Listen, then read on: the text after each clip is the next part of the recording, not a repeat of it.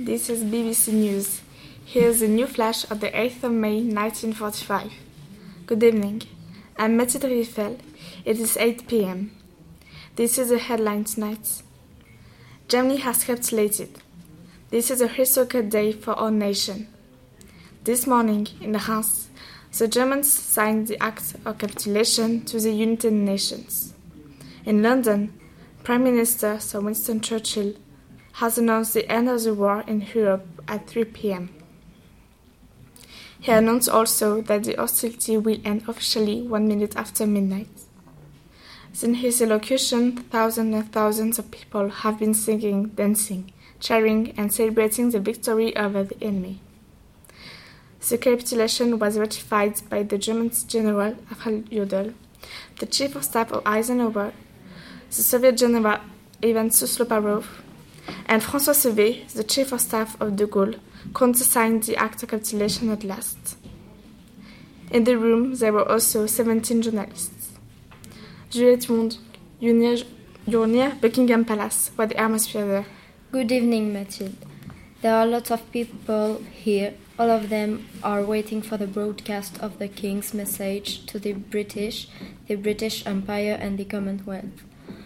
He'll talk at 9 p.m. I met many men and women. All of them shared their joy and their relief. I saw many of them dancing in the streets. This afternoon, the king, the royal family appeared at the balcony. There was also a historical atmosphere. People were waving flags of the Allies and were screaming, We want the king. He appeared once more with the prime minister.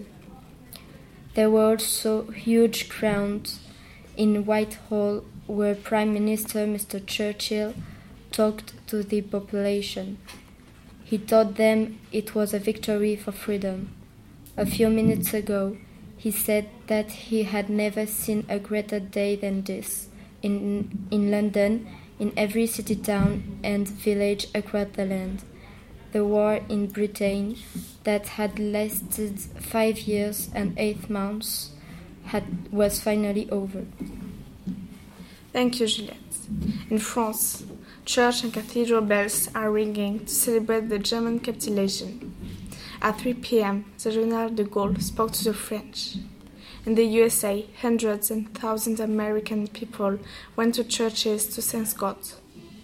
President Truman announced the official surrender of Germany. All around the world, people are celebrating the victory over Germany. But it's important to remember that the war is not over in the Pacific. Juliette, have you got some pieces of information about it? Yes, Japan continues its suicide attacks in the Pacific, and many American ships are being destroyed. Both of them are in the total war.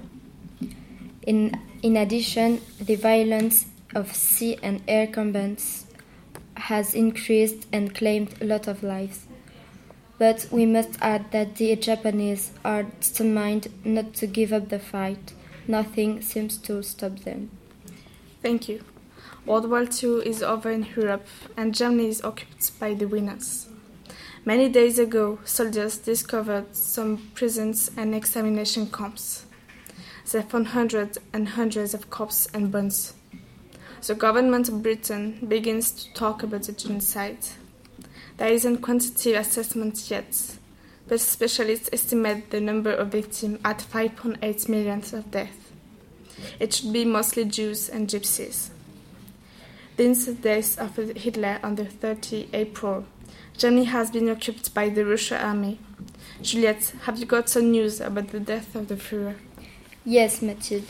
We know that Hitler took refuge since the end of February in his bunker in the Chancellery's garden in Berlin with his wife Eva Braun and many lawyers Nazis like Joseph Goebbels or Martin Bormann. According to German press, he shot himself and Miss Braun took cyanide with many SS. Bodies were incinerated according Hitler's instructions because he feared that the Red Army find them. The death of the Führer is at the origin of a wave of suicide across Germany. Lots of people who knew Hitler are killed themselves and sometimes with their family, like the Goebbels. 3,000 people have committed suicide in Germany. Earlier, earlier May, we discovered uh, a burned remain who seems to be Hitler's body. Currently, we don't know if Hitler is really dead or not. Thank you. We saw the communist flag on the Bundestag in Berlin the same day. Berlin is bombarded and looks like a field of ruins. People are hungry, tired, and homeless. The Third Reich is officially over.